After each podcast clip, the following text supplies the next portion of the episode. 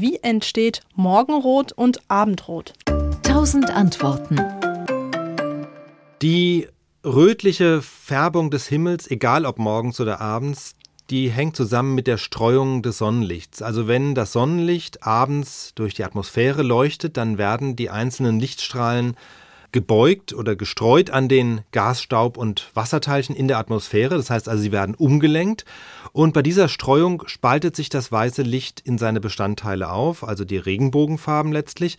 Und äh, die einzelnen Farben, also die Lichtstrahlen der einzelnen Farben werden aber unterschiedlich stark abgelenkt. Also je energiereicher das Licht ist, desto stärker wird der Lichtstrahl abgelenkt. Und das kann man eben auch an den Farben festmachen. Blaues Licht ist kurzwellig, energiereich, das wird besonders stark abgelenkt. Oranges oder rotes Licht ist langwellig, energiearm und wird weniger stark abgelenkt, also geht mehr Richtung geradeaus. Und wenn jetzt die Sonne am Horizont steht, ob morgens oder abends, egal, dann gelangen von dieser Sonne zu unserem Auge genau diese flachen Lichtstrahlen, die wenig abgelenkt werden. Und das sind eben eher die rötlichen Anteile, während die anderen, die blauen und äh, grünen Anteile des Lichts, die sind zwar vorhanden, aber die kommen nicht zu uns, sondern die gehen in ganz andere Richtungen weg, äh, verschwinden auch hinter der Erde zum Teil. Ähm, deswegen sehen wir die nicht, sondern wir sehen eben die rötlichen Anteile. Und deswegen ist die Morgen- und Abendsonne erstmal rötlich. Und wenn der ganze Himmel rot ist, dann deshalb, weil dann noch meistens etwas hinzukommt, nämlich Staub oder Wassertröpfchen in der Luft, also an denen die flachen Lichtstrahlen dann ihrerseits nochmal gestreut werden. Das heißt, rot ist der Himmel meist dann, wenn gleichzeitig äh, dazwischen auch irgendwo Wolken oder zumindest so Schleierwolken zu sehen sind. Dann wird der Himmel so richtig rot.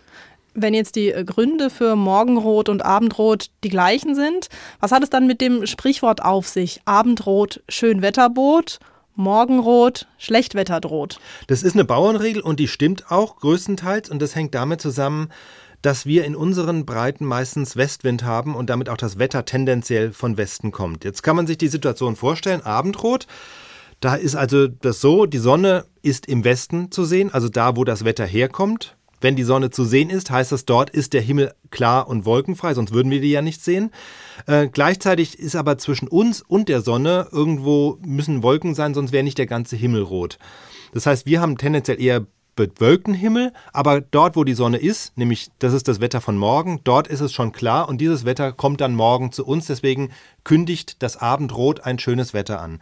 Beim Morgenrot ist es genau andersrum, da steht die Sonne im Osten, also da, wo das Wetter hingeht, das heißt dort, wo die Sonne ist, da ist es noch schön, ja, aber das Morgenrot ist deshalb rot, weil eben dazwischen auch wieder Wolken sind. Das heißt, dort, wo wir sind, ist dann schon das wolkige, eher schlechte Wetter. Und äh, insofern ist das Morgenrot ja wie so ein Abschiedsgruß äh, des schönen Wetters, das eben nach Osten wegzieht. SWR Wissen. Tausend Antworten.